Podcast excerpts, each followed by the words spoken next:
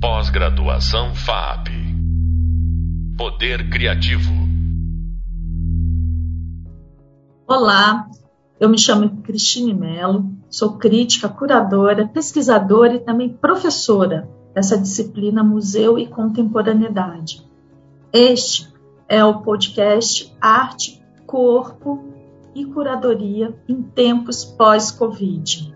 Nós vamos começar falando sobre esse assunto a partir da perspectiva da artista e curadora Paula Garcia. A Paula Garcia nasceu em São Paulo em 1975 Vive e trabalha entre São Paulo, Nova York e outras cidades. Artista, pesquisadora, mestre em artes visuais pela Faculdade de Santa Marcelina e bacharel em artes plásticas pela FAAP.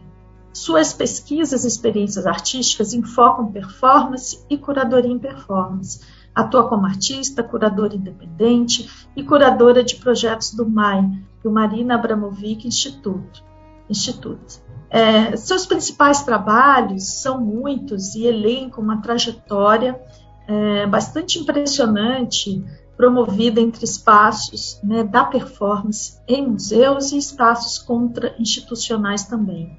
A Paula vem desenvolvendo muitas dessas pesquisas é, nos últimos anos, que consistem em desenvolver um procedimento artístico por ela intitulado como Corpo Ruído na sua prática, ela cria uma série de performances em que cobre todo o seu corpo com ímãs muito fortes, enquanto outros artistas tocam esses ímãs com pedaços de ferro industriais até o seu corpo desaparecer sobre esse lixo e espaços inteiros imantados onde performa dentro.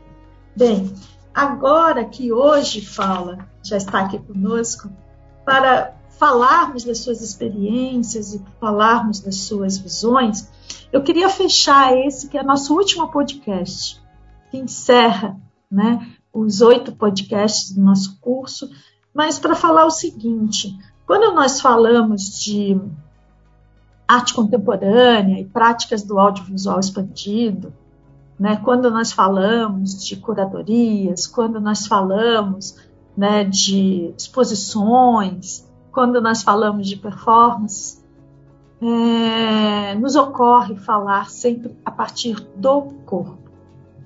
Né?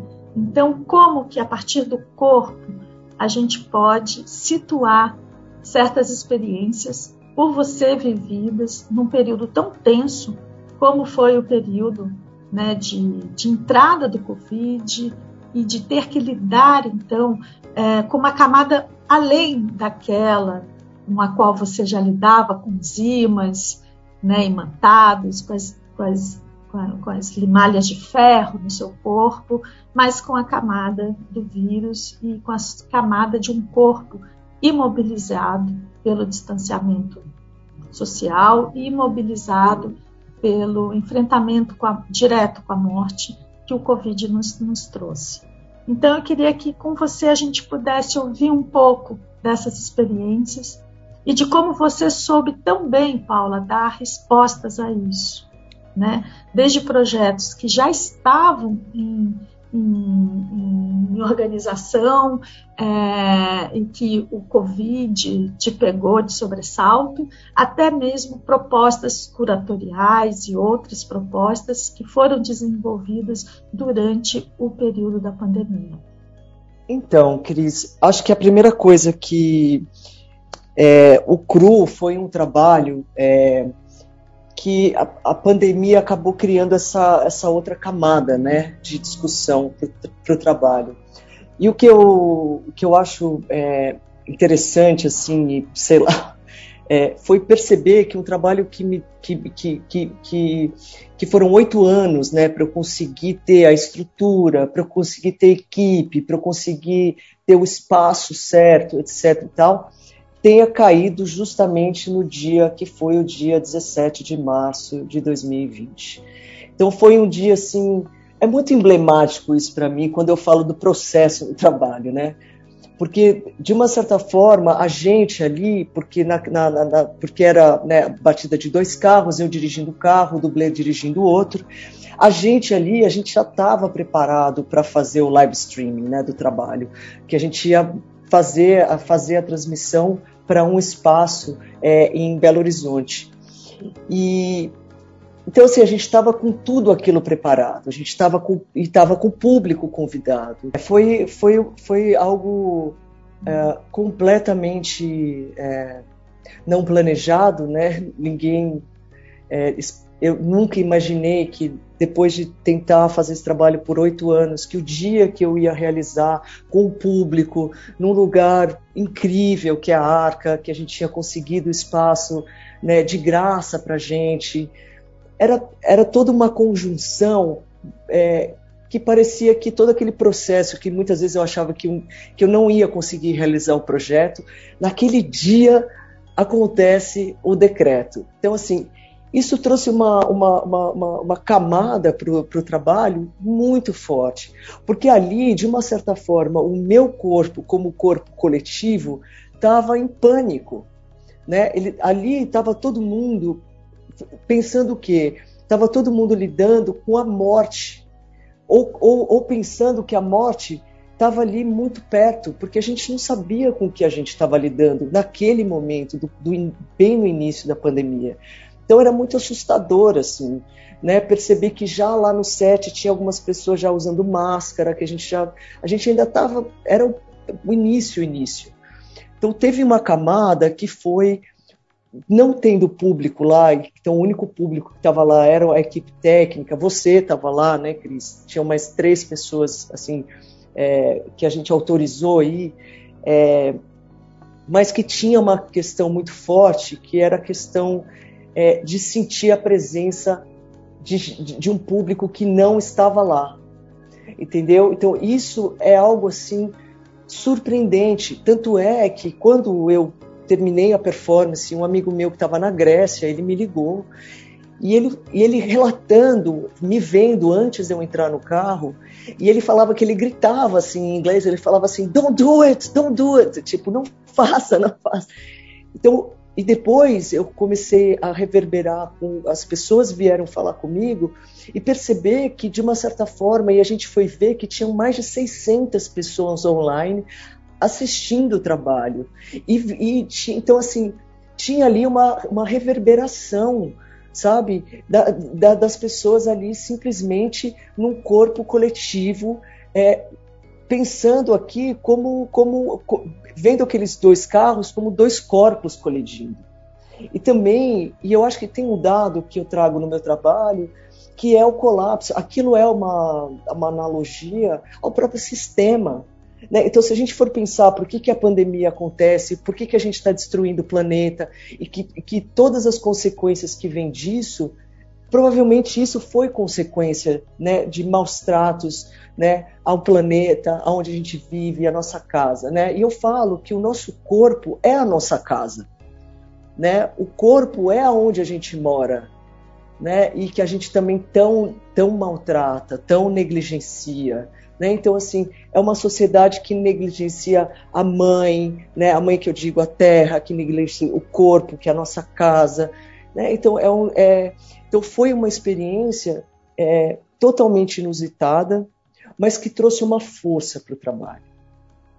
E o trabalho, para mim, ele, ele, ele, de uma certa forma, ele aconteceu a partir da batida. Eu acho que a Carol falou isso bem, sabe? Foi de, depois que o carro bateu é que o trabalho de verdade aconteceu.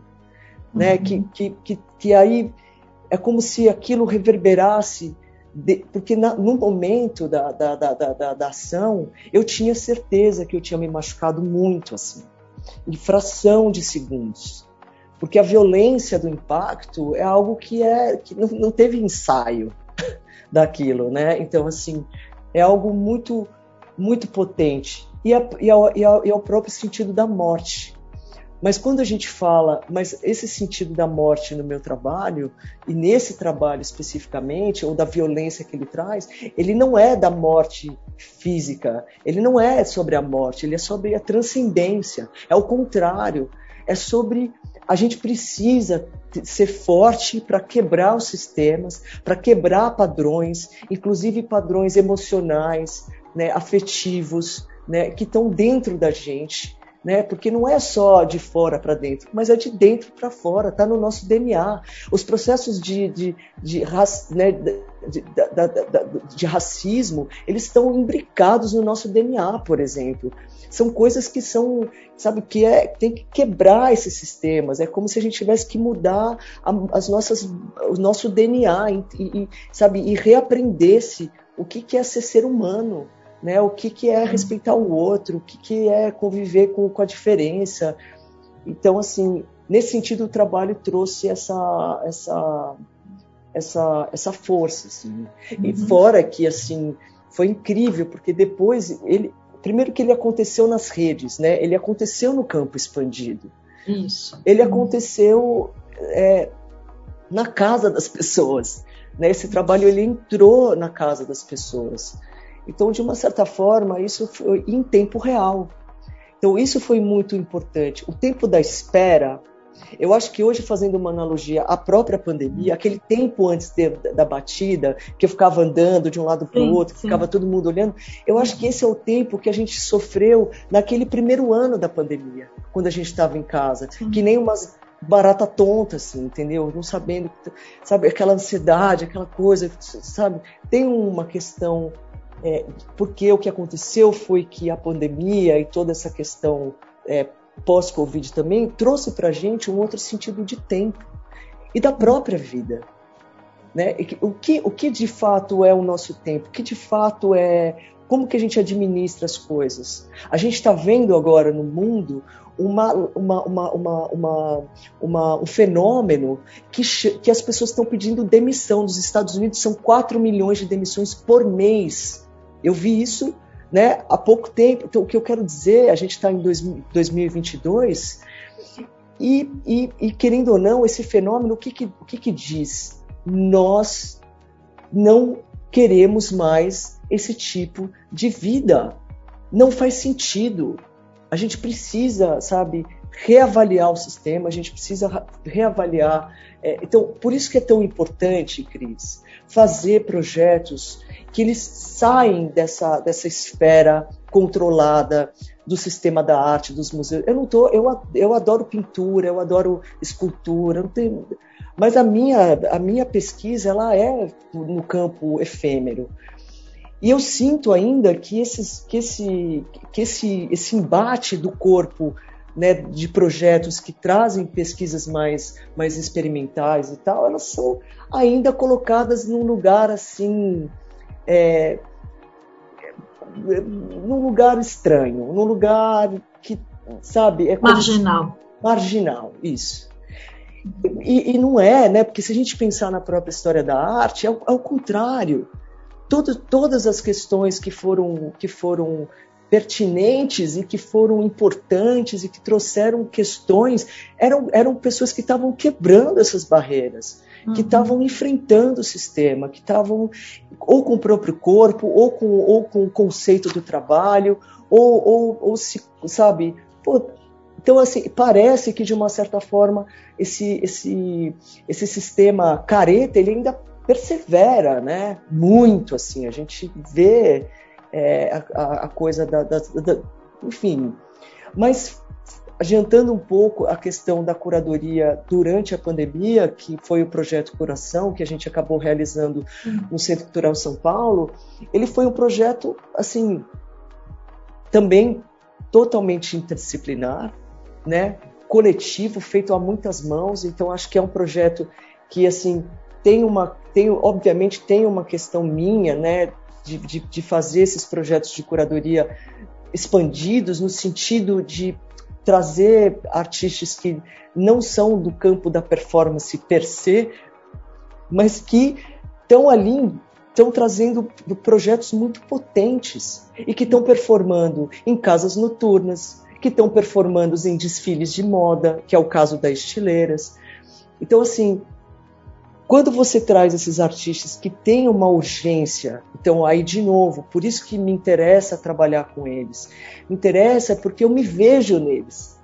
Uhum. Eu me vejo nessa energia, né, uhum. nessa energia de querer é, ultrapassar os limites mesmo, uhum. né? De, de, querer, de querer construir outros lugares, outros museus ou outros lugares. Então, por exemplo, o CRU aconteceu, mesmo se o CRU tivesse público, ele tá, estava dentro de um galpão na, do lado da marginal, ele não estava dentro do museu, porque nem daria para acontecer, obviamente, mas assim, o que eu digo é levar o público, entender que a arte ela não precisa acontecer somente nesses lugares, uhum. né, nessas uhum. igrejas, né, nesses templos da arte. Bacana. Eu acho que também é muito interessante se a gente pensa nessas relações expandidas do museu na contemporaneidade, principalmente a partir desse corpo é, na pandemia. É, esse corpo que, que lhe foi vedado né, as condições normais de circulação, de trânsito nos espaços físicos tradicionais da cidade. Mas, por outro lado, Paulo, quanto você também não só incorporou essas intensidades de um corpo né, com o outro na tela, na tela online de uma plataforma digital, porque o CRU também acontecia na plataforma digital. Ele aconteceu né? Ele, ele foi o, a plataforma foi a mediação tecnológica que colocou em contato, que produziu uma presença em ato ali, né? E no, no, na curadoria Curaçao, para que você pudesse realizá-la, ela estando no período de Covid, como que vocês trataram, agora para a gente ir fechando a nossa conversa, né? As relações de intensidade do corpo, de força, de imantação, no lugar das trocas e do preparo que você, com os artistas, né, é, produziram com as plataformas como essa é, do Zoom e outras que muito provável vocês utilizaram para os encontros em telepresença e para com isso criarem aí a, as forças poéticas, as resistências do corpo e das subjetividades que ali ocupavam a única possibilidade de lugar na esfera pública, que era esse circuito das plataformas online e esse convívio com as telas. Fala um pouquinho, só para a gente fechar, para a gente é. entender um pouco isso o, o, processo do cru, do cru do, do curação foi interessante porque a, a, a, primeira proposta antes da pandemia desse projeto era, um, era uma, uma, uma semana da gente em residência, vamos chamar assim, em residência, encontros intensos de oito horas por dia, todos os artistas e eu, e a gente lá trazendo questões, trazendo ideias, trazendo urgências e, e, e construindo juntos o projeto. Então, assim, por isso que é um projeto a muitas mãos. Obviamente, com a pandemia, a gente não teve essa possibilidade. Então, a saída foi fazer isso no online. Então, é muito bonito, porque os encontros no Zoom, tinha, meu, juro, tinha, sei lá, 30 pessoas, assim. Porque a gente uhum. era um, era um projeto que tinha, acho que, sei lá, juntando os coletivos, tinha umas 25 pessoas. É, mas eu, a Carol, a Monique, que era da parte que a gente chama de curadoria, produção. Então, assim, todo esse processo aconteceu no online. Então, quando a gente, então a gente foi montando o projeto é, e entendendo é, toda como ia ser essa ocupação do, da, do espaço Adonira Barbosa lá no, no, no, Centro São Paulo, foi muito bonito e foi muito orgânico também, mesmo no online porque a gente foi entendendo o que fazia sentido. Por que, que quem ia performar com quem na, na quinta-feira? Quem é que. E o mais bonito é que essa lógica da rede, que eu, que eu acho que é uma lógica da comunidade, hum. onde isso acontece com esses artistas. Então, a gente levou para dentro do Centro Cultural São Paulo essa lógica onde a própria transmissão né, para o YouTube, que era da, das performances, é, aconteciam, é, que era, éramos nós que fazíamos isso. Que eu digo nós, eram esse grupo de, de pessoas, é, porque é, é, é trabalhar nessa, nessa forma sem hierarquia. Né? É trabalhar numa forma realmente de colaboração. Né? Então, assim, foi muito bonito e ao mesmo tempo muito frustrante.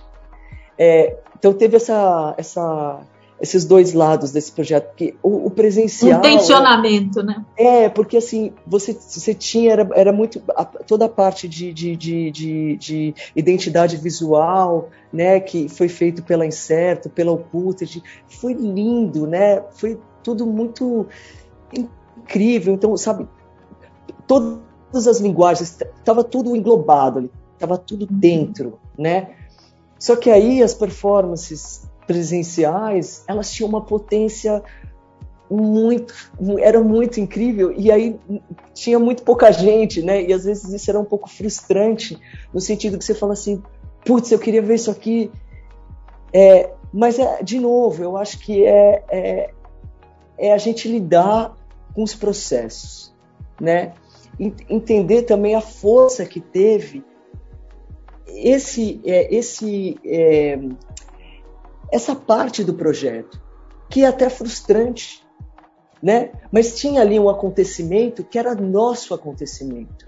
Tinha um acontecimento que éramos nós que estávamos ali. Então nós estávamos corpo presente ali três dias fazendo aquilo. E isso teve, teve uma potência muito forte, né?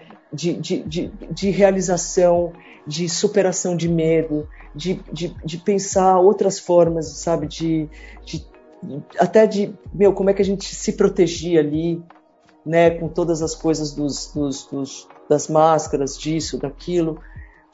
Eu acho que foi um projeto que que está aí hoje. Ele, ele é um projeto que está é, que tá, né, nas plataformas.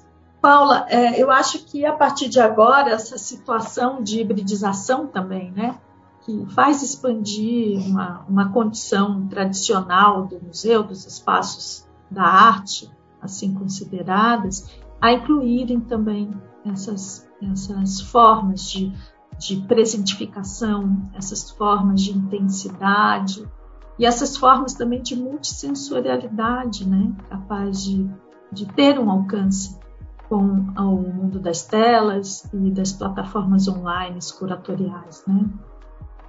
Sim, não, eu acho que é muito dessa do que aconteceu do online, tanto do, do trabalho quanto da como uma como muitos artistas começaram a explorar isso, né, de formas muito interessantes.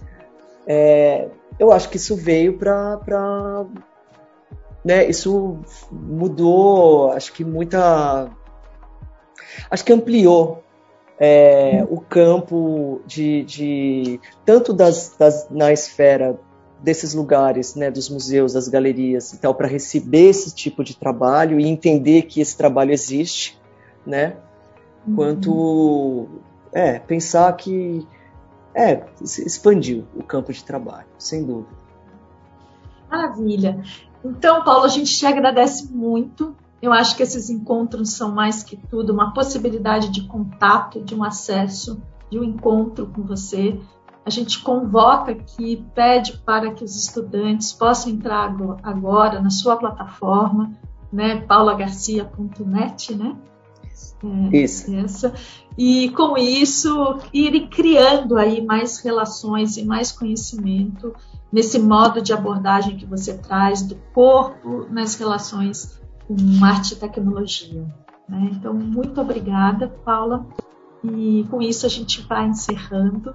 Não sei se você quer dar uma última fala, um último adeus, que seja. É, eu, acho, eu, é, eu acho que eu só é, falaria para os estudantes é isso, né? A gente tem que, é, principalmente quando a gente está nesses lugares da universidade, eu acho que é o lugar do risco, é o lugar da gente se jogar mais, é o lugar da gente trocar, de não querer, sabe, acertar tanto, sabe? É, tentar fugir um pouco dessas, desses formatos do sistema, né, que são muito sedutores. Isso. Né? Ótimo, bacana. E por isso que a gente está trazendo aqui essas dimensões de reflexão, né? Porque é. são a partir delas que uma consciência crítica se forma. E a gente espera que os nossos estudantes possam ganhar suas potências aí críticas diante de todos esses debates. Bem, Paula, então muito obrigada. A gente aqui se aproxima da conclusão não apenas desse podcast, mas da nossa disciplina como um todo, com um relato de uma artista como a Paula Garcia, que tem uma visão muito ampla da arte, do corpo e da curadoria em tempos pós-Covid. Seja pela experiência acumulada que recebeu em seus diálogos artísticos nas últimas décadas, né, em seus trabalhos em suas ações performáticas, seja pelos projetos que vem desenvolvendo com artistas também com quem ajudou a formar e realizar curadorias. Então, nós convidamos vocês, estudantes aqui presentes, a lerem a última parte do nosso e-book, onde repassamos as experiências de curadorias e exposições de arte e tecnologia. Bons estudos. Muito obrigada. Pós-graduação FAP. Poder Criativo.